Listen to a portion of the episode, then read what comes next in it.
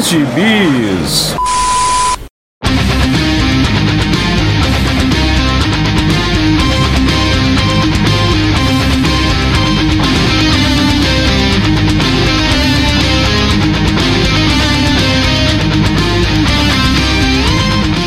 Jagunçada! Bem-vindos a mais uma edição do Pilha de Bis, o seu podcast semanal do site Arte Final.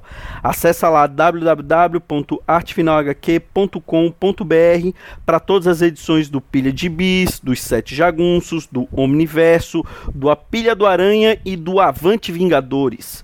Nós estamos também em todas as redes sociais, é só procurar por arroba artefinalhq no Twitter, no Instagram e no YouTube.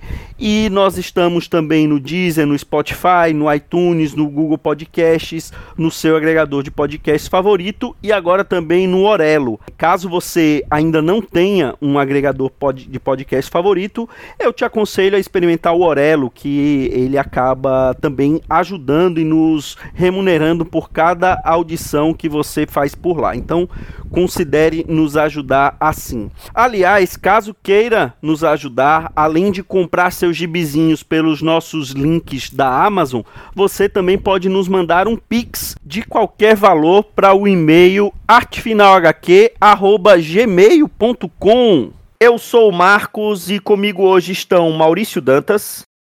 Shazam, não, outra pra aqui. e pela primeira vez aqui com a gente, depois de várias tentativas, o papai do ano, Igor Meda. A mim, meus X-Men, Baby Meda, fica quietinho, por favor.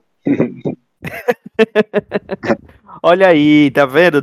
Agora está junto com Baby Meda participando dessa gravação, né, Igor?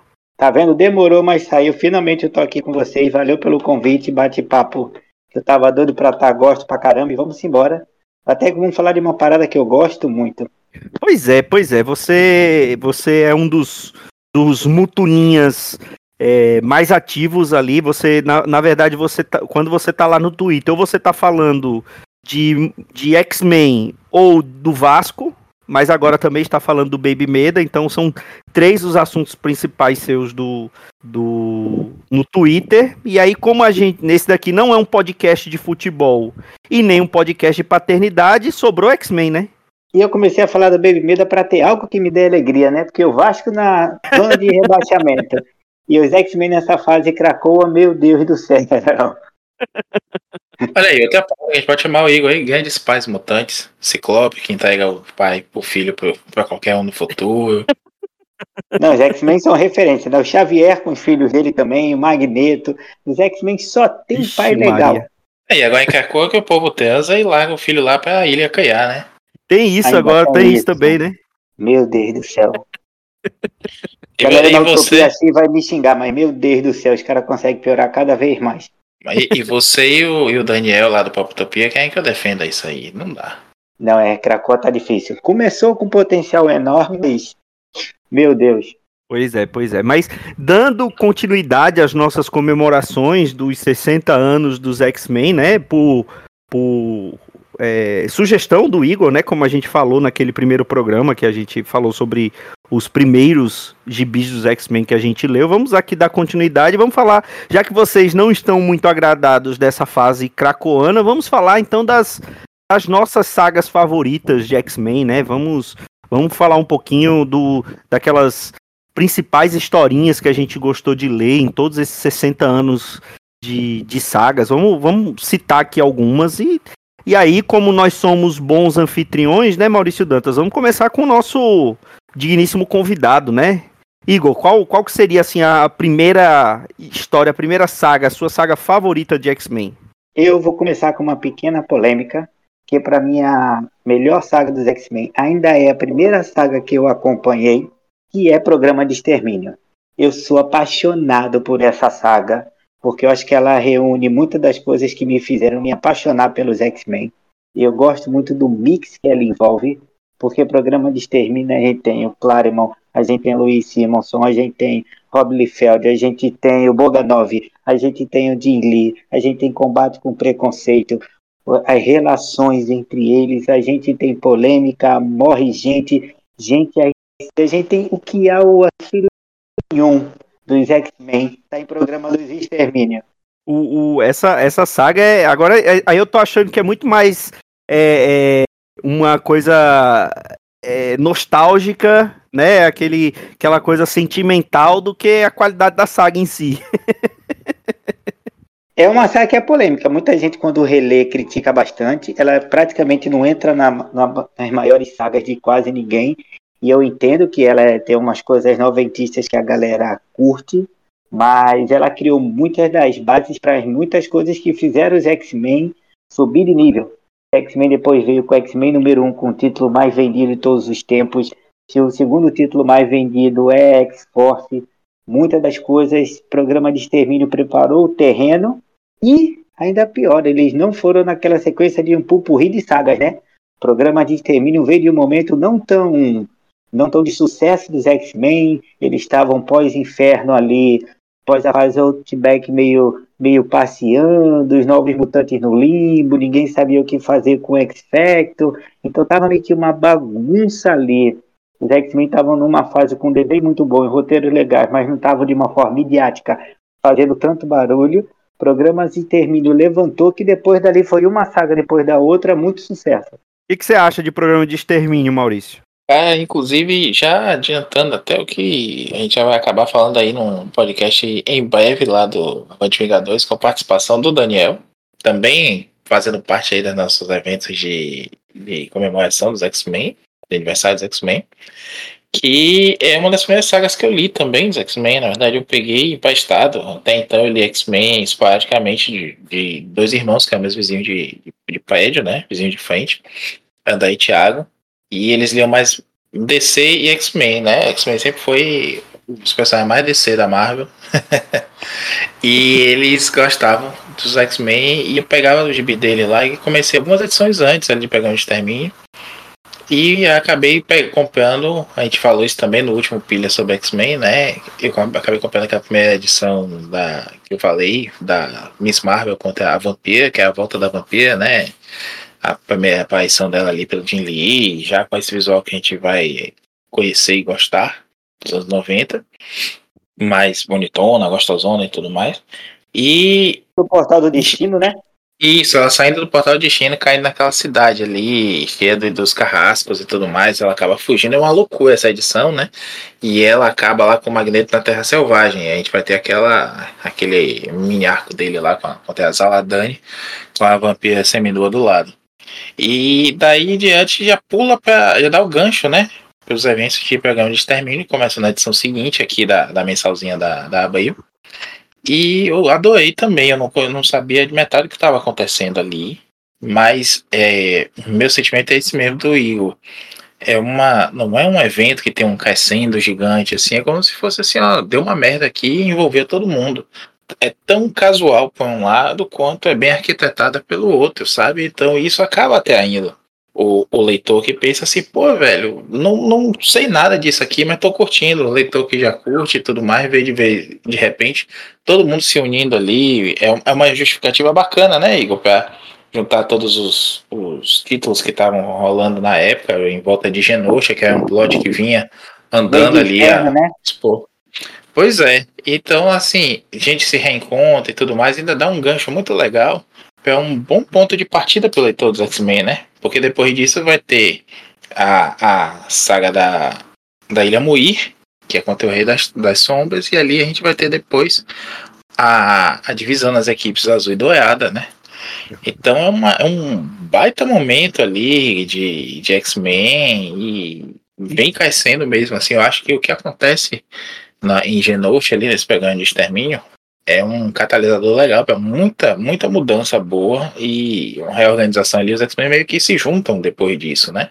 Eles Acaba arrumam a casa, lançam personagens novos, estabilizam personagens que estavam meio que sem saber o que fazer. Então, Cable, a Psylocke, o Gambit, a Jubileu, são personagens que nessa saga ele diz: opa, a galera chegou para ficar.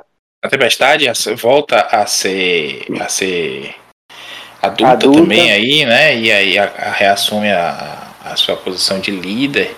E, e, e, as coisas vão acontecendo, e vão acontecendo de uma forma bem, bem dinâmica. Eu concordo assim com o Márcio, eu disse, não é um grande evento, é verdade, pois talvez não entre muitas, muitas listas aí da galera. mas é uma um gibi que em si é um belo gibizinho mensal, é uma, um bom evento assim de dois, três meses ali, o soube de, de verão, né? O blockbuster. e é uma, uma história que serve bem para redefinir o que vem depois. É, um trabalho editorial desse não existe mais hoje em dia, né? A gente vê cada um indo para um lado, seja com aquela, aquele arco lá do Império, né? Com Y, seja com os sou mais recente como é, o Axé, né? Que a gente cobriu aqui no, no Pilha. e seja outros que. Porra, o, a, o Axé mesmo é pra ter acontecido uma porra de coisa, mas. Sim, fica uma referência outra ali ao, ao, ao a destruição em, em Araco e uma outra coisa assim, mas não aconteceu nada. Sabe? A, a vida segue. Parece que foi um sonho ruim. De vez em quando a gente lembra. E os X-Men tem muita saga recente para desconstruir para destruir ou para chocar. Programa de extermínio vem de uma época que as sagas eram feitas para construir. Então você tem personagens que crescem, que avançam, que tem um processo de maturação. É uma saga que não precisa de retcon, que não precisa mexer com as coisas, que não precisa fazer uma coisa extremamente louca para fazer os personagens avançarem no seu desenvolvimento. Eu gosto desse programa de extermínio como um fã do trabalho do Chuck Dixon e do Chris Claremont, porque é o simples bem feito. É uma saga feijãozinha com arroz que entrega e que diverte, o que eu acho que a maioria dos casos os gibis tem que ser. Mesmo sendo um profissional de marketing, eu acho que hoje existe um excesso de marketing dentro dos quadrinhos. É, eu vou aí por aquilo que a gente fala sempre, né, Marcos? De que hum. toda hora tem um gibi do Batman querendo revolucionar o personagem, querendo mudar tudo. Sim. E fazer é, a história definitiva do personagem. Quando a gente sente falta mesmo desse feijãozinho com arroz.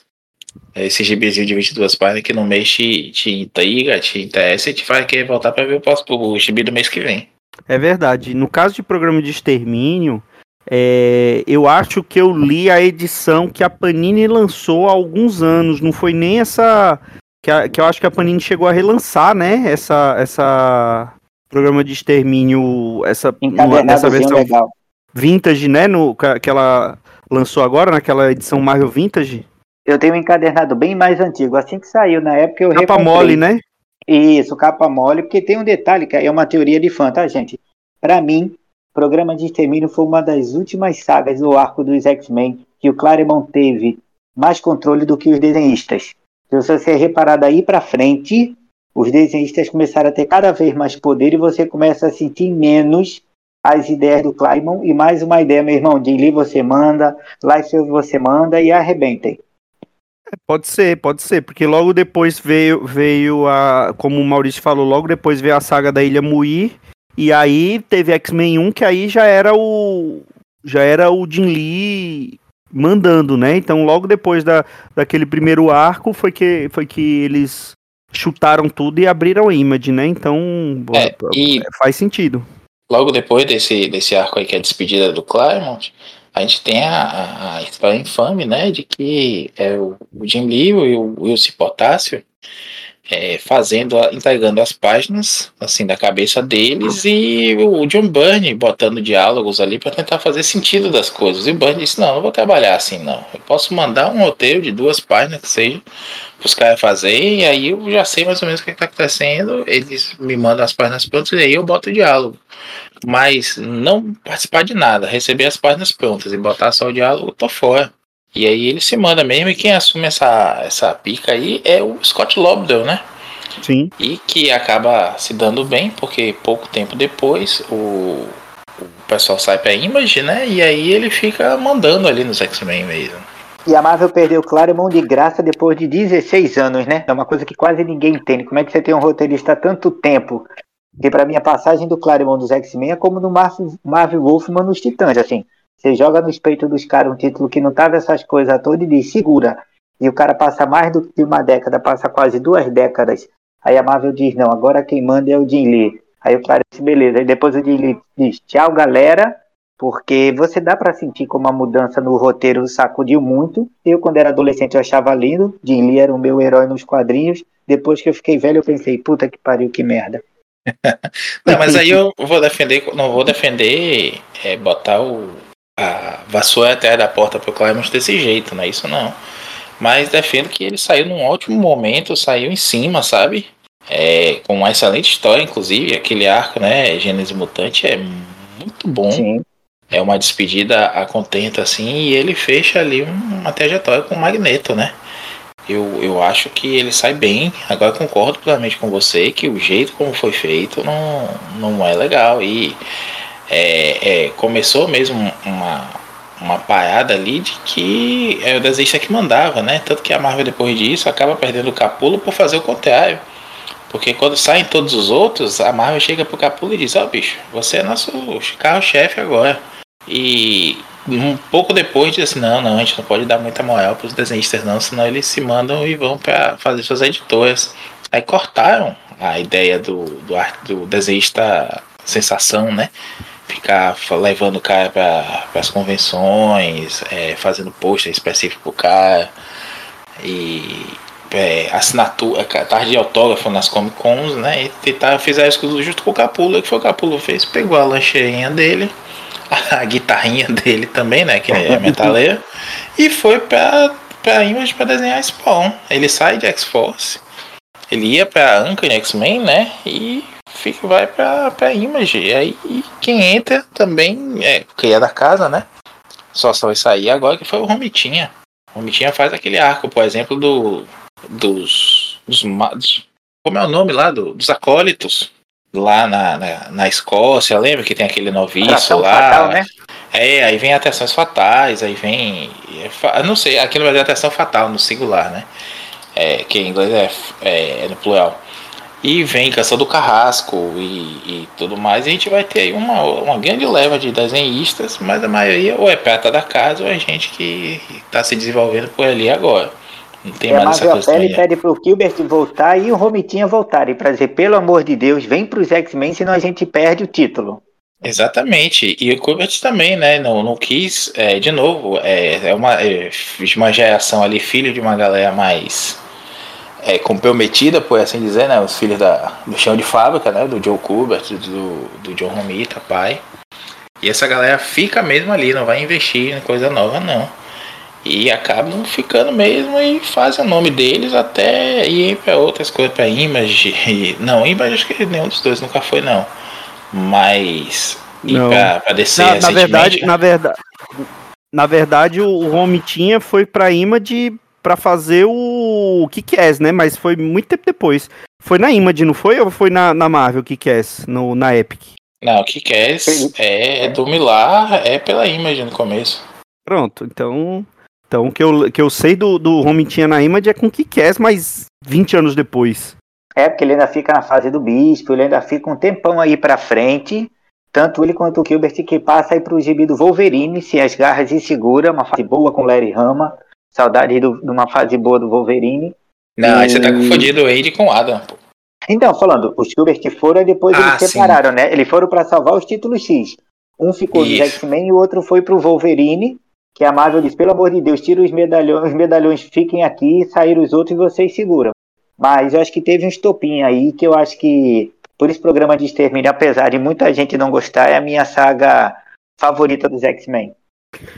Bom, a gente falou aqui do Romitinha, então eu vou falar da minha saga favorita dos X-Men, que a Panini já publicou em encadernados e, e eu sinto. E ela deve republicá-lo novamente agora na, nas sagas, né? Já tá chegando na, nessa fase, na, nas sagas dos X-Men, que é Massacre de Mutantes.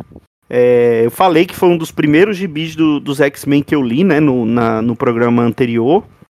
Salvo engano, saiu aqui primeiro em X-Men da Abril 31, salvo engano, vou, vou confirmar aqui, mas é um desses é um desses crossovers que juntam, além de juntar todos os, os títulos mutantes na época, ainda pegam os agregados, né? Porque eram aqueles que eram escritos por escritores dos que faziam títulos dos X-Men, né? Tem é, o, o, o Thor participa da saga, Demolidor e o sempre presente Quarteto Futuro, né? Meu pra... Deus do céu, existiu isso. Existiu e, e, vai voltar agora né, no selo é, Casa dos Artistas, né? Asilo dos Artistas. Vai, vai voltar agora o gibi do Quarteto Futuro com a Judy Brigham desenhando, pelo menos as capas, né? Eu só vi a capa até agora. E eu acho que é texto da Louise Simonson também. Joel, Olha nesse momento. Está cometendo um, um harakiri. Joel, nesse momento, forma um esgar de dor e de repúdio. Se prepara para xingar muito. Esse grito que você está escutando agora é do Joel. eu torcia todo mês para esses moleques morrerem e o gibi deles acabarem. Que Deus doe. Mas, meu Deus do céu, eu adolescente eu ficava com uma raiva quando apareciam esses moleques. Mas é, é uma saga maravilhosa, Marquinhos. Mas aí, aí eu, eu, eu tô confirmando aqui, começou em X-Men 31 da, da Abril e foi até X-Men 34. E aí envolveu X-Men, Novos Mutantes. Novos Mutantes eu não tenho certeza se chegou a envolver, eu acredito que sim, mas X-Men, Novos Mutantes e X-Factor, né? E, e é aquela saga que o pessoal já conhece, né? Os Morlocks, que é aquela, aqueles mutantes que viviam nos esgotos de Nova York, começam a ser massacrados por um novo grupo de vilões chamados Carrascos. É... E eles estão lá, estão matando, cometendo aquele, aquele genocídio.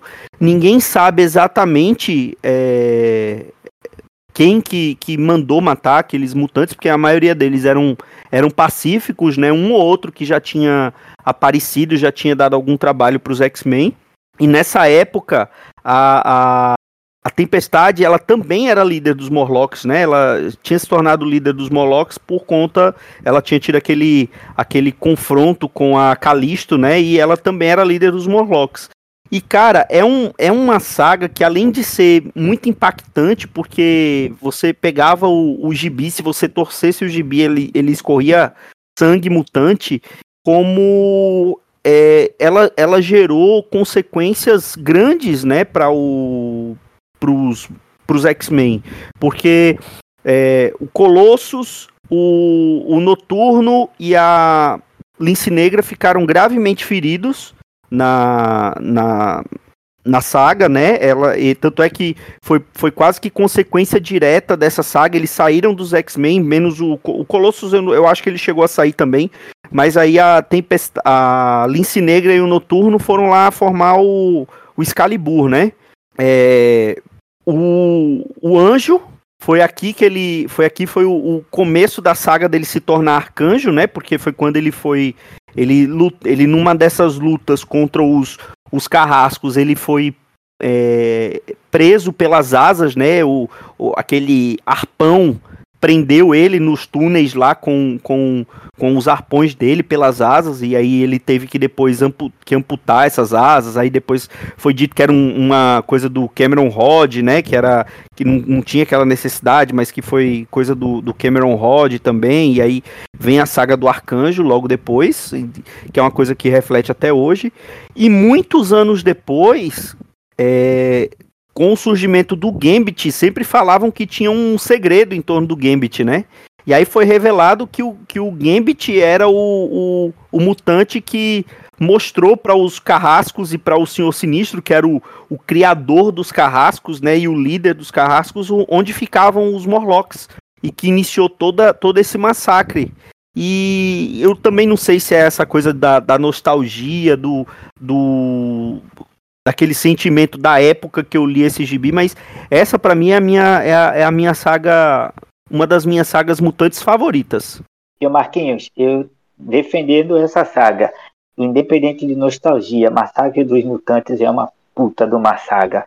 A cena do arcanjo é, com as asas cravadas assim, quase que crucificado, o Igor adolescente quando viu aquilo ali, adolescente quase criança, ficou caramba, tem um impacto, assim, uma violência não apelativa que é fenomenal. O drama dos Morlocks é uma coisa de, de você falar dos X-Men de preconceito, de combater, de uma relação que sempre fizeram com, com o povo judeu e os nazistas. Isso foi uma representação fidedigna do que todo mundo fala do, da base histórica dos X-Men. E para mim é uma saga assim, fenomenal. E esse retcon do Gambit foi um dos poucos retcons que eu gostei. Eu não sou muito fã de retcon mas eu achei que revelaram o segredo do personagem muitos anos depois, deram uma valorizada legal. Eu gostei, eu não gostei porque não foram os criadores envolvidos. Eu acho que o Claremont contando essa história poderia ter um pouquinho mais de camada, Mas é uma saga maravilhosa, marcou praticamente a primeira entrada da Psylocke no grupo, teve uma participação muito maneira, ela ainda lutava de armadura, porque ela só tinha telepatia na, no, no corpo a corpo, não sabia brigar direito. É, a gente viu o Colossus apanhar, que era uma coisa que, apesar dele tomar uma surrinha de vez em quando, mas foi uma surra federal. E para mim é uma saga que me marcou também. Acho que é uma saga espetacular. E o Colossus com sangue nos olhos depois, né? Porque ele tava ali, ele. Eu lembro, eu lembro como hoje da, da dele matando o aquele mutante maré selvagem, né? Que era aquele que rodopiava e soltava estrelinha, shuriken, lâmina, né? Ele indo atrás e, e quebrando o pescoço dele e, e e falando, não, você, é, eu acho que era o Arpão, né? Arpão, você é o próximo. E ele com sangue nos olhos, coisa que eu nunca tinha visto o Colossus daquele jeito, Maurício. Que era um pacifista e caramba, foi isso. Ele tava louco, porque ele achava que tinham, que, que tinham matado a Kitty, né? Que tinham matado a, a Lince Negra, né? Ó, eu, eu gosto também, eu tenho ótimas lembranças desse gibizinho aí de melhor dos X-Men número 2. De um já longínquo, dezembro de Sim. 97. Eu Aquela tive essa capa. edição também. É, apesar de eu ter as edições da Abril originais, da, eu, eu não tinha, salvo engano, a terceira parte. Da, que era um, foi publicada em quatro, em quatro edições. Eu acho que eu não tinha a terceira parte. Eu só fui ler completo, quer dizer, completo do jeito Abril, né? Que na, nesse melhor dos X-Men 2. É, foi X-Men 31, 32, 33, eu acho. Eu acho que foi até a 34. Também. Como é, Igor? Eu também só li nesse encadernado, é, depois, nas mensagens eu não li, eu não tinha as mensagens X-Men na época, eu não colecionava, eu comecei a colecionar na 56. E um detalhe que eu esqueci de falar que para mim foi muito marcante nessa saga foi a luta lendária do Wolverine com Dente de Sabre. Ah, eu ia falar dela, porque já começa, né, com essa pancada aí, o Dente de Sabre ali cercando a, a, mansão X, e Wolverine sente, né, a, que o, o bicho tá chegando ali e cai, pra, cai na porrada com ele.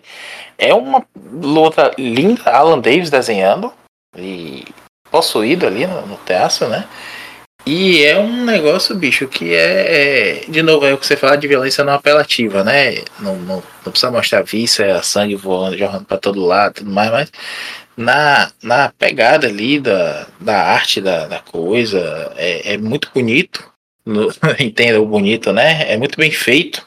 Sim. De um jeito que você fica empolgado mesmo para ler aquilo e fica na, naquele choque do, do, da violência, a coisa, a, a sensação toda que a, a, saga passa, né, de que deu merda, porque é, é um plano eugênico, né, do, do Senhor Sinistro ali, de fazer uma poesia ali nos, nos Morlocks, que eles acham, ele acha que é um, um, beco sem saída evolucionário, no, que é mutantes que não servem para nada, e manda matar lá, né, até como um teste lá para esses executores deles, são os carrascos, e os X-Men se metem no meio porque a gente tem a Tempestade, que é a líder né, dos Morlocks.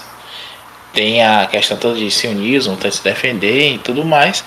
E eles acabam se lascando no, no, no processo aí. É um, é um negócio bem, bem feio. No, no sentido do, das consequências mesmo e da, da história em si. Tem, eu gosto muito da, da edição da, da da Panini de 2013. Deixa eu ver. É isso mesmo, julho de 2013. Que é um capa cartãozinho com a, a saga toda. Que é aquela capa clássica, né? Do, dos X-Men olhando feio, com o Wolverine, o charutinho na, na, na boca. E no original tinha assim, né? Vamos lá. É, e aí, mexa com a gente. Tipo assim, procurando briga mesmo, sabe? Uhum. Do Romitinha. É uma capa linda e uma curiosidade aí dessa capa também, né? Ela já foi relançada mais recentemente lá nos Estados Unidos, com uma alteração, acho que a gente comentou isso outro dia, não foi, Marcos? Que por conta da política antitabagista da Marvel, antes da Disney inclusive, é, essa capa foi mexida para tirar o charuto da boca do Wolverine. Hum. E, e, saiu em edições mais recentes. Aí acho que eu comentei isso também lá no, no Escapistas. Eu, ah, teve a história do do pai do, do Quesada, né, que faleceu de câncer de pulmão e tudo mais, é fumante. Quesada meio que baixou isso aí. Nick Fury não fuma mais, Wolverine não fuma mais, ninguém mais fuma, nem coisa. E aí mexeram em algumas, algumas capas. Essa foi uma delas. Teve Tain de, de Massacre de Mutantes, que eu acho que não saiu nesse, nesse encadernado, não saiu no Melhores X-Men 2, que é aquele da saga do Demolidor. Número 1 um agora, né? Que é aquela, aquele confronto do Dente de Sabre com o Demolidor. Numa das primeiras é, histórias ali da saga do Demolidor. Da, primeira edição, inclusive. Eu. É um gibi eu... bom. Oi, Maurício. Sim. Não, não. É, fale. É um gibi bom. E só um detalhe, já que você falou do Wolverine, tem uma das coisas que eu adoro na luta dele com o Dente de Sabre, que eu achei onde o argumento e o desenho casaram bem, e é o terror da Psylocke. Sendo caçada pelo Dente de Sabre, tentando fugir dele, ele tentando caçá-lo, o Wolverine entra para ajudar. Ela não sabe se ela tem mais medo do Dentes de Sabre, que quer matá-lo, da ferocidade do Wolverine. Então, enquanto o Alan Davis dá um chute no conflito entre os dois na arte, no argumento, desenvolvimento psicológico da Psylocke como, entre aspas, uma pessoa normal no meio de tamanha bestialidade, eu acho que aquilo ali assim, é uma jogada muito boa de roteiro do Claremont dando camadas, fazendo com que os personagens tenham sentimentos, que eles sofram, que eles tenham esse tom de humanidade. Para mim, assim, é o que ele fez de melhor na passagem pelos X-Men de mostrar, enquanto tem um lado massa velho com uma pancadaria boa, tem um outro lado para dizer, tem sentimento aí envolvido, tem uma pessoa de carne e osso com medo. E nunca mais a gente ia ver Psylocke com medo, né? Depois ela ia viver de fio dental e katana por aí. E tem isso, né? Nessa época o Wolverine ainda é aquele o canhão descontrolado, né? Que eles chamam, o Loose Cannon. E é o cara que sempre tem uma coisinha assim que a galera tem medo, que é, não tá necessariamente domesticado ali, né? Naquele meio.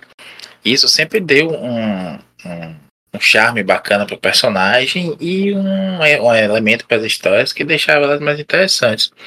Só antes da gente continuar, Marcos, é, fechando aqui, você falou, eu não achei referência aqui a programa, programa de extermínio sair na Marvel Vintage. Deve sair por aí, ou nesse maior saga dos X-Men em algum momento, porque esse maior saga dos X-Men, acho que o nome é esse, né? Os maiores classes, assim, maior Eu acho que é. É, é uma, é uma reprodução do Marvel Milestones, X-Men Milestones, que a Marvel publica lá, também com essa capinha amarela e tudo mais. E lá já saiu também. Eu, eu tenho ainda, eu me desfiz de muita coisa, mas pegar o Extermínio e Massacre de Mutantes, veja bem, essa que eu comentei com vocês aí, que foi de, de julho de 2013, eu não consegui me desfazer, porque são duas histórias que eu gosto muito, em duas edições muito boas, papel bom, capa boa, foi um preço ótimo na época. Essa edição de o Extermínio é de abril de 2014. R$ 29,90 por 330 páginas, tempo que nunca mais voltará. Saudade. E tem, são dois arcos aqui, né? Tem programa de extermínio, mas tem o arco anterior, que é da primeira ida dos X-Men a Genosha, do Claremont com o Rick Leonardi, que também é muito legal. Eu não tinha lido isso, eu li pela primeira vez aqui, né? Nesse encadernadinho da, da Panini. E eu adoro o Rick Leonardi, já falei aqui de outras vezes. E uma curiosidade: quem finaliza o Rick Leonardi aí em uma das edições é o Paul Craig Russell Aquele hum. mesmo que fez é, Eric e, tem tantos outros gibis dele por aí, né? Ele é um baita finalista também. Aliás, o Leonardo sempre foi bem servido de finalista, né? Além do, do Russell. É, a gente pode destacar aqui também o Al Williamson, que é um baita desenhista nível assim. Classe A mesmo, né? Mas que se contentava em, fazer a finalização ali dos desenhistas dele. E que sempre foi um puta finalista. Homem-Aranha 2099, por exemplo, é do Rick Leonard finalizado pelo Al Williams. É, é, é, muito bacana mesmo.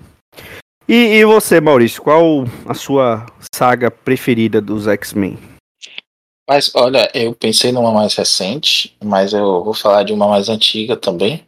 Eu, em homenagem aos nossos leitores, é, leitores não, né? Nossos ouvintes, que é até basicona, né, para quem todo mundo tem que gostar dessa, que é a saga da Fênix Negra.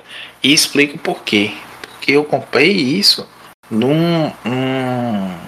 onde foi que saiu? Isso é X-Men Classic? Não, não sei onde foi que isso aqui saiu, no, ainda em formatinho. E saiu eu li de Classic. Pronto, e eu li isso de vez assim, Marcos. E não consegui parar de ler, sabe? Eu acho que é uma baita aventura. É um negócio que se hoje eu pela milésima vez for pegar para ler, Eu, eu leio como eu li na Epic, comprei a Epic há algum tempo e, e li toda de vez assim também no tapa, porque é, Claremont Burn tem uma simbiose, apesar de todas as tretas que a gente conhece, todas as discussões, todos os problemas de relacionamento lá.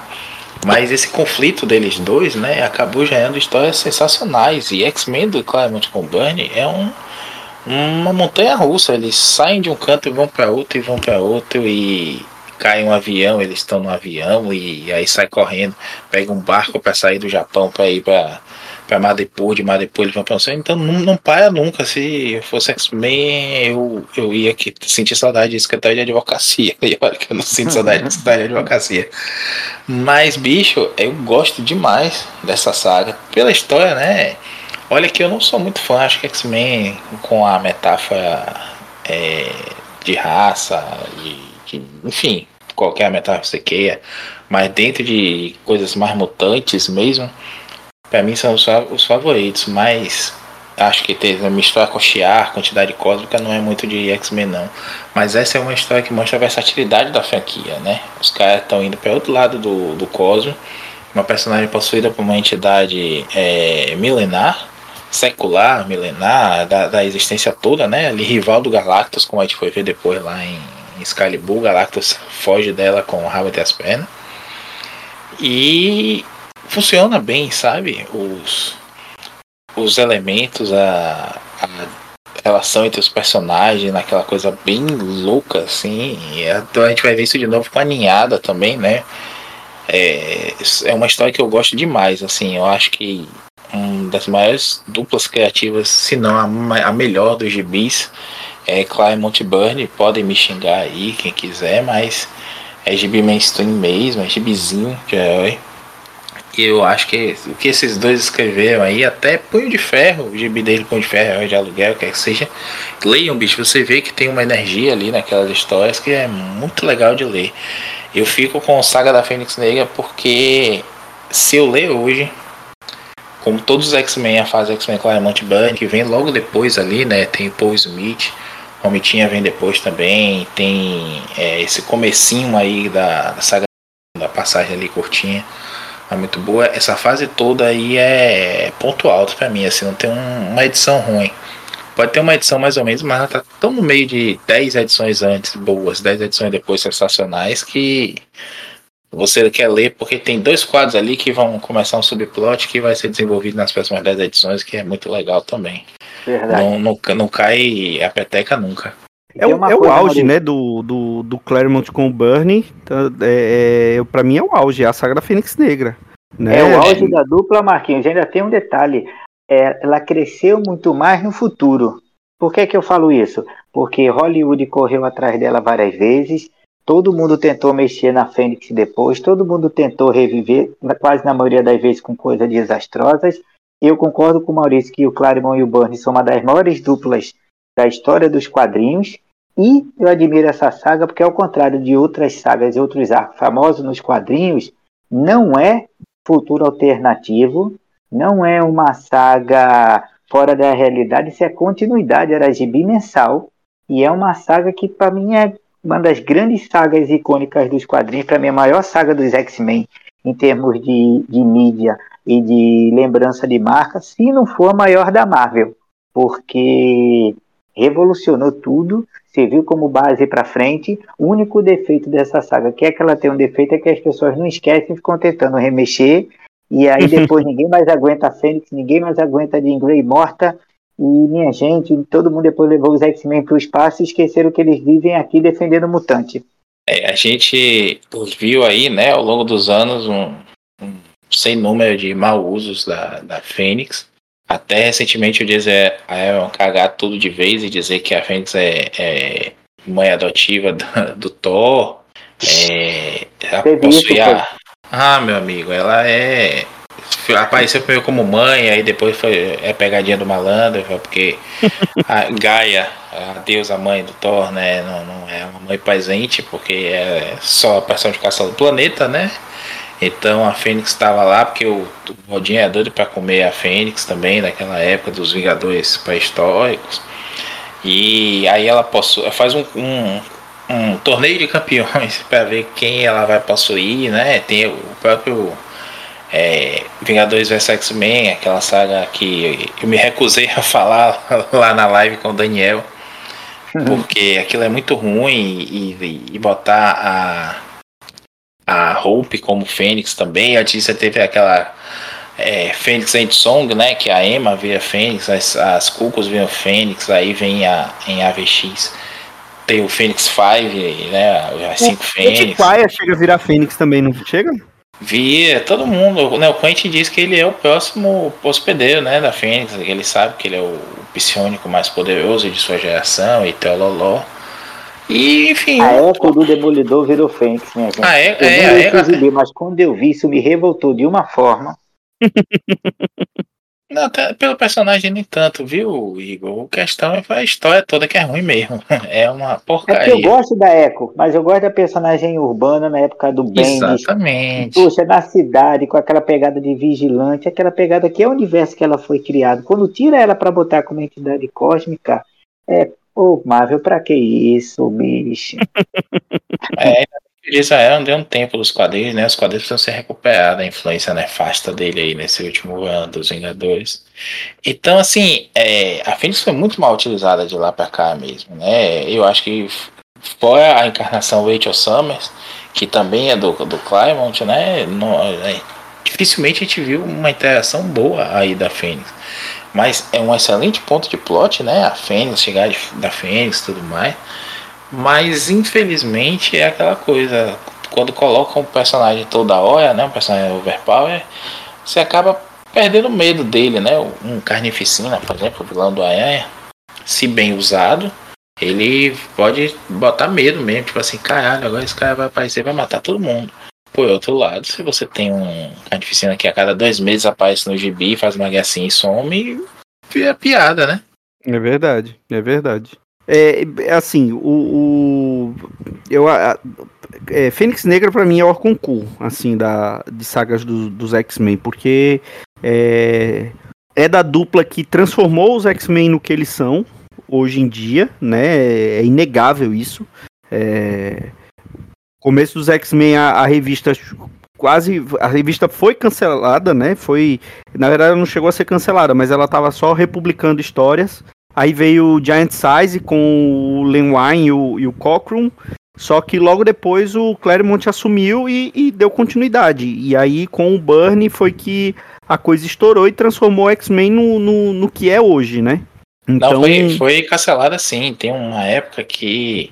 Ela, ela, ela chegou a sair, porque, pelo que eu lembro, ela não deixou de ser publicada, mas ela só publicava era a republicação, né? É só a republicação. É, a gente Mas depois uma... parou, se não me engano, depois de só republicar, teve um hiato, e aí Isso. ela voltou com o Claremont salvou. Porque chegou uma hora que nem republicação a galera aguentava mais.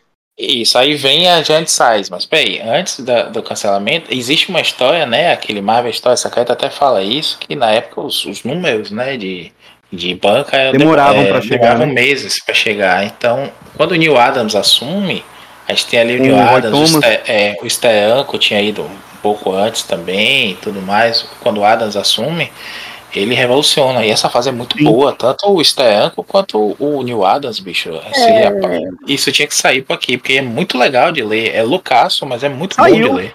Saiu aqui. Saiu? Saiu, saiu na, na, ah, na pela Salvate. né? Ah, é verdade, é verdade. Saiu na capa preta da Salvate. Eu tenho. Eu demorei uns três meses para ler, mas eu tenho. É verdade. Não, aquilo é legal demais pô, de ler. É datado para hoje, sim, mas assim. Não, os desenhos são, são excelentes, mas o texto, meu amigo. ah, eu gosto, eu gosto.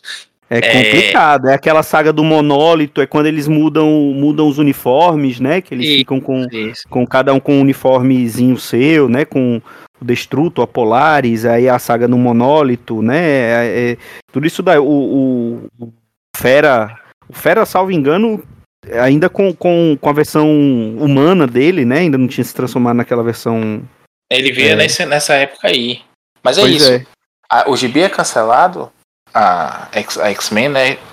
Depois veio a ser chamada de Uncanny. Sim. E batizada retroativamente, como se fosse sempre Uncanny X-Men. Ela é eu te explico, né? O X-Men sempre foi, tivemos um adjetivo Uncanny, mas por muito tempo foi só X-Men o título. É, mas tem um tempo que fica sem sair o gibi e quando volta, é, volta em Giant Size, né? Com a reformulação lá dos X-Men, que a gente conhece, né? Os novos X-Men, Wolverine, Colossus, Tempestade, Noturno e etc. E aí, quando volta a mensal, volta com a numeração antiga, mas pulando números, porque eles consideram histórias que os X-Men apareceram até ali como números específicos para chegar perto da edição 100. E cachorrada, né? É, uhum. a galera tava reclamando na época do, do legado, né? Da, da, do Marvel Legacy, que foi quando adotou essa, essa numeração secundária nas capas e tudo mais, que a gente sempre comenta. Que é, fizeram umas, umas mutantes lá, tipo, é, pra, que tava saindo o gibi do Punho de Ferro na época, né? E uhum. eu acho que é do, do Mike Perkins com o, o Duggan, não, não é o Duggan, não, é o outro lá, o Bison. Sim. E aí ia chegar no número 100 também, né? Então eles calcularam é, os números de heróis de aluguel, tanto pelo Luke Cage quanto pelo, pelo Punho de Ferro. Então, assim, tinha que chamar uma auditoria urgente lá, porque a Marvel fez umas mutantes lá. Pra chegar perto dos números é, redondinhos, né? 100, 80, 800. Eu, eu gosto da, da, da Giant Size também. Aliás, duas curiosidades, né? Uma a, a Epic Collection, que, que tem essa parte antiga, anterior, imediatamente até o Giant Size, se chama É Sempre Mais Escuro Antes de Amanhecer. que é a fase justamente que é a sua republicação e o finalzinho mesmo, né? até o cancelamento. E aí a outra come a seguinte, né, começa com o Giant Size X-Men 1, que é a, a estreia da nova equipe, e segue o primeiro ano todo ali até o Noite dos Sentinelas, lá, não lembro se o nome é esse, Noite dos Sentinelas é o nome do primeiro episódio do gibi, do, do, do desenho. desenho. Do desenho, bom. Que é aquela, aquela edição que tem eles lá no Rockefeller Center, né, na véspera de Natal, quando os sentinelas invadem, aí eles acabam sendo levados para o espaço, no espaço eles é, voltam no, no, ônibus espacial e a Jean salva todo mundo e é possuída pela Fênix. Então acaba ali, bicho, a, a, a, o gibi seguinte, né? O volume seguinte da, da Epic Collection. E não tem como você ficar, porra, quando é que sai o próximo, sabe? É sensacional isso, assim. É, é um gibi que a gente já leu 10 vezes, mas nessa apresentação, desse jeito, nessa sequência de histórias, assim, quando você termina de ler, você quer ler a próxima. É, é emular, né? O, esse sentimento aí do, do gibizinho mensal de você querer ficar arrancando os cabelos esperando chegar o próximo gibi na banca no mês que vem. E o Luiz Cláudio, o Luiz Cláudio lá do, do, do Avante Vingadores, nosso parceiro lá, meu amigão, ele faz esses levantamentos todos, ele gosta muito dessas listas, né? E ele já me mostrou alguns links aí que Saga da Fênix Negra tá sempre nas cabeças lá das 100 maiores histórias em quadrinhos de todos os tempos e tudo mais, batendo muitas vezes Batman 1, pau a pau com Watchmen e tudo mais. Claro, propostas diferentes, públicos diferentes e tudo mais, mas para quem abre a cabeça sabe que dá para gostar disso tudo sem ter que diminuir um para elevar o outro. É verdade, é verdade. Eu queria até Bom, aproveitar que tá falando de saga, só fazer uma justiça poética e citar uma saga que quase ninguém fala, e eu acho que marcou os X-Men e é também uma das minhas favoritas, que é a queda dos mutantes. Era isso okay. que eu ia falar. A gente pode, a gente pode, como a gente cada um já citou uma, a gente pode citar rapidamente algumas outras que merecem menções honrosas, né? Tem essa queda dos mutantes, ela é, ela é muito bacana também. A Panini a Panini publicou quase tudo ali daquela época, né? Dos anos 80. Ela já publicou tudo e é capaz dela pegar muita coisa agora com o Saga dos X-Men. Então, é, ela chegou a publicar a Queda dos Mutantes, né? Até, até. Só que, como tudo que era publicado na época do, do dos X-Men, não era pensado para. Não era. É uma fase, né? Não é bem pensado para ser uma saga. Né? É, uma, é uma curiosa, né? construção, né? né?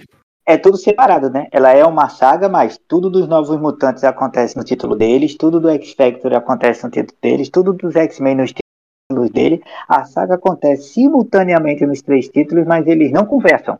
Cada um Só no, no finalzinho é que tem alguma coisa que junta que tudo, tem, né? Que junta e eu tenho como uma milestone, em homenagem ao Maurício, eu tenho a única milestone que eu tenho gringa é essa da queda. E a queda tem algumas coisas que mexem muito os X-Men depois, porque o Arcanjo vem da queda, a morte do, do Douglas, Ramsey do Cifra acontece na queda, os X-Men naquele plot que todo mundo esqueceu, o maior erro de continuidade da história da Marvel, são os X-Men invisíveis a objetos eletrônicos, que do nada todo mundo esqueceu isso. Ah, também tem a ver nessa época, eu acho que é uma saga que impactou muito lá para frente e eu gostei muito desse formato que envolve todo mundo, mas ao mesmo tempo cada um no seu quadrado. O problema é que fica sendo lento, né? Porque é a mesma coisa de Inferno. A Panini lançou em, em seis ou foi em sete encadernados e, e da saga Inferno mesmo é só um encadernado disso. Demorei 84 anos para ler isso tudo. É, e tem foi uma aí assim bem completista, né? Pro bem e pro mal. São seis volumes parrudos. Não são seis volumes de seis edições só, né? Acho que volume de oito, volume de dez edições, por aí. Eu lembro que um dos últimos tem dez edições, eu acho. E é, é, um, é uma coleção bacana, mas é difícil de ler, sim. Primeiro porque tem lá os mutantes, os mutantes nunca é bom de ler, né? Venhamos e convenhamos. É, não sei quem é que gosta, o Mal eu com certeza tá ouvindo agora e tá concordando comigo, porque ele não gosta de sidekick e, e, e personagemzinho adolescentezinho. E tem duas filhas, né, que daqui a pouco vão estar adolescentes também, então ele vai sentir a dor aí. E eu, eu acho que tem muita coisa ali que podia ser cortada, sabe? Ou foi capricho mesmo ali da editora. Da editora, não a Panini, né? Mas foi a, Esqueci o nome dela agora. Que fez a. a, a essa coreadora ela apresentou pra Panini, né? Acho que era Carol, Pimentel, era Carol Pimentel? Acho que sim, isso mesmo. Acho que é isso mesmo. Ou foi ela ou foi a Dandara Palankoff? Não, não, acho que foi a Carol. A Dandara ainda não estava na Panini não na época. E aparece e... Exterminadores, aparece Novos Mutantes, aparece Quarteto Futuro, se eu não me engano. É uma é saga é claro. que, meu Deus do céu. Tem que li recentemente é sofrida. E me corrija se eu estiver errado, até porque eu só li os dois primeiros volumes, comprei todas e acabei vendendo, porque não desisti, mas me corrija se eu estou enganado, mas não tem nenhum textinho de, de continuidade, de explicação, de, de justificativa, que é aquilo ali para colocar o leitor novo para entender aquele momento lá, né? É o velho procure na internet. É tipo jogo Dark Souls, você começa sem nada e se vira, aprende aí como é que funciona. Inferno foi lançado assim mesmo, com trocentos personagens, eu concordo, é extremamente cansativo. Eu gosto da saga, mas simplesmente porque eu sou é, uma garota de programa dos X-Men, mas a, é uma leitura sofridíssima. Olha, eu gosto muito é, de algumas sagas mais recentes, né? Como eu falando também, já que a gente está mencionando outras aqui, eu gosto de, de, uma época que a gente tem ali que tem muita coisa legal. É, é Segundo Advento, Complexo de Messias. A gente tem ali também o Necrosha, do. Que é, um, é bem farofa essa, né? Mas são zumbis lá em Genosha e tudo mais, porque Genosha é destruidíssima na época do, do Grant Morrison, né?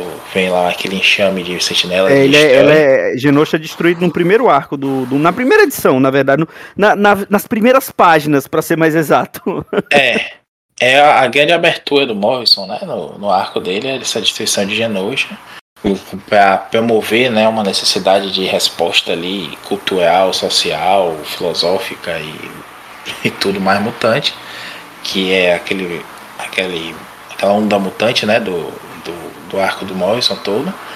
Mas depois vem Necrosha com essa, esses mortos, né? Tem Selene no meio e tudo mais. Tem umas histórias bem legais ali. É uma época que a Marvel tava brincando de ressuscitar todo mundo, né? Teve também o arco lá do gibi do Hércules, que tem o, os personagens voltando à vida também. Enfim, é, eu, eu gosto muito dessa fase aí. Inclusive, manda a morte do Noturno. Em, é Complexo de Messias ou é Segunda, segundo Advento? Nunca me recordo. Eu acho que é em segundo advento.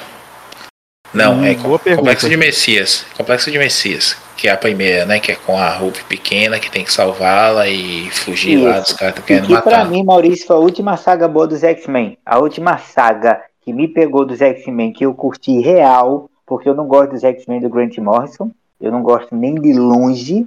A última saga boa para mim dos X-Men foi Complexo de Messias. Aquilo, bicho, é, é muito bom de ler. Você fica com os cabelos em pé ali a cada final de edição. Porque teve uma, uma sequência né, semanal, a cada semana saiu umas duas edições do, do arco. E você ficava com o cabelo em pé, porque é sempre uns ganchos muito bons de cada edição. É um evento assim, os X-Men em fuga, né? Todo mundo, todos contra ele, quer caçar a Hope, né? Do contexto ali de que não tá nascendo mais mutantes. De repente teve esse surto de poder lá que explodiu a cidade toda. E encontra um bebê mutante lá, que é a Hope. E os X-Men pegam ela e vão é, tentar salvá-la e tem até essa história que acaba, acaba ela acaba ficando com o Cable, né? Numa uma referência ali à própria é, a infância do Cable em que ele foi entregue para os Ascani para ser protegido e aí o Cable foge pelo tempo, né? E o Bishop vai atrás porque tem uma profecia que ele acha que essa criança vai acabar desencadeando aquele, aquele futuro dele e tudo mais. E é, é o Olivetti desenhando até, nem lembro quem escreve esse gibi do Cable, mas é uma história bem é legal. É o Dwayne, assim. Dwayne Swinkerzinski. é. saúde. Eu nem me arrisco. é, é isso mesmo. E é um jogo de caça de, de gato e rato ali ao longo do tempo, né? Eles voltando e fazendo armadilhas, desmontando armadilhas, tudo mais. É bem legal essa fase toda.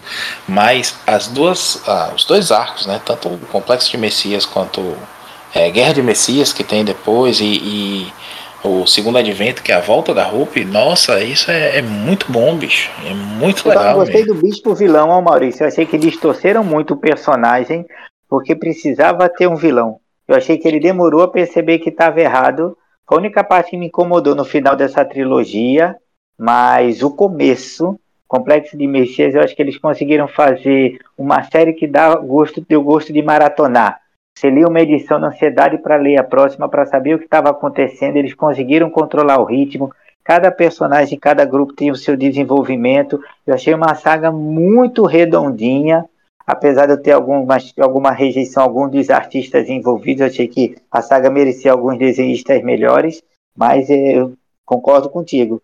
É uma parada assim de você sentar para ler que te diverte muito. Bom, então eu vou, eu vou citar eu vou citar três aqui que vai é, uma para desagradar cada um de vocês, né? Uma para desagradar o Maurício, outra para desagradar o Igor e uma que eu acho que vai juntar todos nós novamente. Então eu vou citar primeiro uma que vai desagradar o Maurício, que é a recente Roxpox, né? House of X e Powers of Ten, que é aquela coisa. Foi um, um Como um, uma... foi, um, foi uma revolução, realmente. O potencial daquilo é imenso, mas a gente tá vendo ainda, num, num, as consequências não foram aquilo. Teve, teve muita conse consequência legal, mas é, de, não chega nem perto do que prometeu, né? E, e eu acho que foi uma revolução do, dos mutantes que foi aquela coisa, foi quando a Marvel resolveu reinvestir né, nos mutantes, depois que eles é, compraram a Fox e tinham os direitos novamente na, do, do, do cinema, então eles resolveram reinvestir nos personagens. É, a segunda, é justamente os X-Men do Morrison, que, é, no, no, que também foi uma forma de revolução na época, né? Porque foi, foi aquela coisa de tirar os uniformes coloridos, eles todos com, com couro preto, né? O, o, é, o cine, eu, eu, foi o cinema que, que influenciou a fase do Morrison ou foi o contrário? Agora eu tô em dúvida na cronologia, no, no timeline da coisa. Eu não lembro. É, salvo engano, foi o cinema, mas foi. Eu acho que partiu do que... cinema. Uma coisa quase simultânea mesmo. Pronto, e foi, e foi uma revolução, né? Porque é, talvez o que o Hickman fez e que durou mais foi o que o Morrison tentou fazer na época, porque tinha aquela é, corporação X, né? É, é tá certo Blanchet que também comandando com a Monet. Isso, tá certo que teve que teve depois a, a, a, tinha era junto com a fase do Chuck Austin, mas assim a gente esquece o Chuck Austin e, e foca só no foca só no Morrison. Agradeço. E, e aí o que eu acho que vai juntar todos nós três aqui novamente é a era, a, é a era do Apocalipse, né? Por favor. Puro suca do massa velho, espetacular. O Igor adolescente leu Era do Apocalipse, aquilo ali mudou todas as minhas mesas de RPG. Aquilo ali ficou fenomenal, porque assim, o que eles fizeram com o Ciclope, com o Wolverine, o Noturno, espetacular. Era do Apocalipse, assim, é uma saga que eu não recomprei.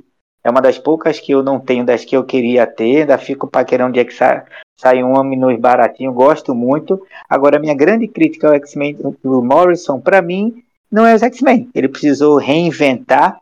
Eu não gosto quando a Marvel dá um personagem para um escritor estrelinha e diz: faz do jeito que você quiser, esquece tudo, refaz tudo e faz do seu jeito.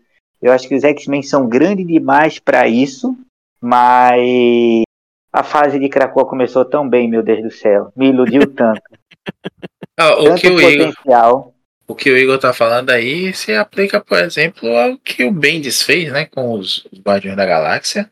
Sim. E é o que o Tom King faz em todo o gibi que ele pega. É.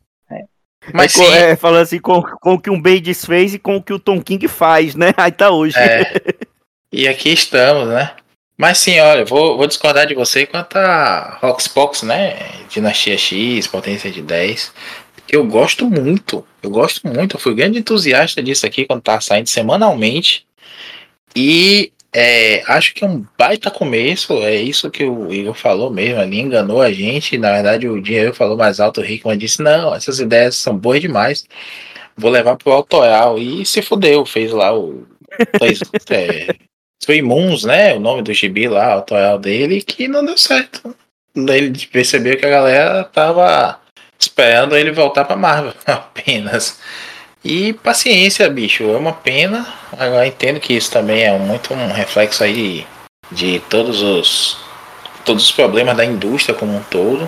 Mas acaba que foi mesmo um tiro no pé ali que a Marvel fez, porque a Marvel agitou muito, fez muito away e acabou fazendo nada, né? Foi um, um, um, pastel de vento gigante aí que se tornou a, a, a, saga toda, né? A fase. E é lamentável, é, é lamentável, mas a gente avisou, né? Que cuidado, não canta essa pedra antes, não. Vamos ver primeiro aí, mas os fãs se empolgaram. E eu queria falar Agora, de uma outra. importante no momento, né? No momento eles levantaram, tanto o Morrison quanto o Hickman fizeram barulho, fizeram mídia, X-Men foi pro debate, vendeu. Sim. Eu achei que a única coisa que prestou foi para não deixar os X-Men caírem de vez. Porque o Hickman menos, mas o Morrison pegou os X-Men numa fase que também estava muito complicado. O Hickman, óbvio que os X-Men estavam relegados ao último plano da Marvel, mas para mim só serviu para dar uma sobrevida. Não, eu acho que se pegasse aquele, aquele momento ali, cozinhasse em banho-maria, né? Mostrasse a construção de Krakoa, crescesse a história para os lados, sem precisar entrar em, em Orquis agora, em Nimrod e tudo mais, mas fosse mostrando história dentro daquilo ali, tipo X-Men São Francisco na, em Utopia, né? O, a fase ali do. Como é que chama? Do Astonish X-Men também assim, render mais a, a, coisa sem precisar ficar toda hora mudando tudo, né? Como o... É, você pegar Krakow e tirar Cavaleiros de X, tirar Fallen Angels, tirar Excalibur, tirar o julgamento do Magneto, tirar Inferno, fica alguma coisa que dá até para ler. Porque X de espadas é a Olimpíadas do Faustão, dos X-Men. Se você tirar tudo isso, o título principal dos X-Men é espetacular. Até hoje é bom. Eu acho que é o Dango que está na frente, se eu não me engano. E é ainda é um gibi divertido. Pena que não é só uhum. ele. Porque os novos mutantes, aparecem os novos mutantes que, meu Deus do céu, voltamos para os anos 80. E aí eles, eles cresceram muito e não souberam o que escrever. Me perdoem as feministas, mas nada do que a Tini Howard escreve para os X-Men presta. É um gibi pior que o outro, eu queria muito gostar. E assim, tem uma molecada de 20 anos que defende fervorosamente, e eu digo, meu Deus do céu, que pena. Leia uma fase do Burnie com o Clarence. Você tem mais algum aí para citar, Maurício, para a gente encerrar?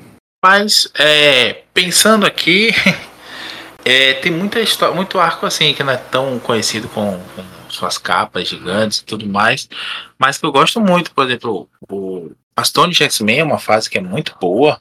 É, Dinastia M também é um arco que tem, tem muito Vingadores, tem, mas também tem muita coisa do como é que diz? Dos X-Men mesmo, né? Teve muita Sim. referência ali, quando o Logan lembra do passado dele, e aí desemboca naquele gibi péssimo do, do, do Daniel Way. Mas a gente vai ver muito gibi, muita coisa divertida é, nessas sagazinhas menores. Assim, é difícil a gente fazer jus a todas as sagas, ela ia brigar aqui com a gente por conta disso. Mas é, tem muita coisa legal. Eu gosto da saga dos 12, olha, pode ter gente me xingando agora Ixi, aí. Maria. Mas eu gosto da saga dos 12, sim. Eu gosto Me da. xinguei, mas eu gosto também. Tirando aquela espada lança do Cable, o resto eu gosto dessa saga. É. Mas é, eu gosto daquela fase que nunca acabou não sendo, né? Tava falando isso com o Joel ontem até. Eu gosto muito daquela parte que ia começar o Joe Kelly e o Steven Seagal depois de Operação Tolerância Zero. Que depois ah, eles acabaram sendo demitidos, né? A Marvel não, não quis concordar lá com uma coisa que a Marvel já tinha concordado, que é a direção que eles iam tomar no gibi dos X-Men. E aí a Marvel deu pra trás e disse, então foda-se, não quero ficar aqui não. Eu, também também não quero, e aí acabou que eles foram embora, e o Alan Davis, que tá fora desenhando alguns gibis, assume o, o título também, né? Assume a parte das, da escrita. Aí faz é, Magneto War, né? Guerras Magnéticas, eu acho, como ficou aqui conhecido, na, na iminência ali de sair do formatinho da Bahia para ir pro Premium. Aí quando tenta no Premium, a gente tem a saga dos 12. Eu gosto Olha. muito dessa fase também, é uma farofa bem, bem divertida. Olha aí, olha aí. E você, querido ouvinte, qual é a sua saga favorita dos X-Men? Manda aí pra gente, comentem aí nos, no, no, na sua rede social favorita, comentem aí no, no post do, do podcast, no site, manda aí mensagem pra gente nas redes sociais e, e fale aí qual é a sua, a sua saga favorita dos X-Men. Acho que é isso. Igor, depois de muito tempo, depois de várias tentativas, idas e vindas e, e um filho no meio do caminho, você finalmente participou, né? Que massa, fico feliz que deu bom. Tava doido para participar e trocar uma ideia com vocês. Eu fico vendo no YouTube em tempo real e, e comentando. Sou amarradão no projeto e é bom estar aqui com vocês. Espero estar mais vezes aqui trocando uma ideia. Ah, você já tem, você já tem as, as portas abertas aqui para falar com a gente e você é, é, estará. Vamos colocar suas redes sociais aí no post. Quem ainda não conhece o Igor, siga lá o Igor que ele tá sempre reclamando do Vasco, falando de gibi e postando foto do Baby Meda. Então, Bem vale por a pena. aí, vamos embora. Maurício Dantas, muito obrigado, viu? Quero dizer aos meus haters aí, né? Fãs ou haters, que mais uma vez vocês se decepcionam porque eu não tô aqui xingando, tô falando muita coisa que eu gosto dos X-Men, vocês verem que eu não detesto X-Men, eu detesto o gibi ruim. A- Até gosto de alguns, na verdade. É, é, sempre esse gibi ruim é, é, uma, é, um, é um defeito que todos nós temos, de, nós, todos nós gostamos de um gibizinho farofa. É quase uma instituição, né? É verdade, é verdade. Então é isso. Até a próxima semana com mais um Pilha de Bis. Um grande abraço e tchau.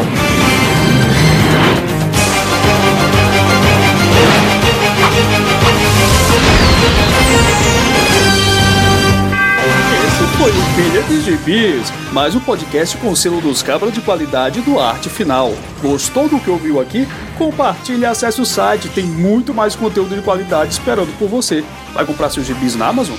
Compra acessando os nossos links, você vai ajudar a manter esse trabalho. www.artefinalhq.com.br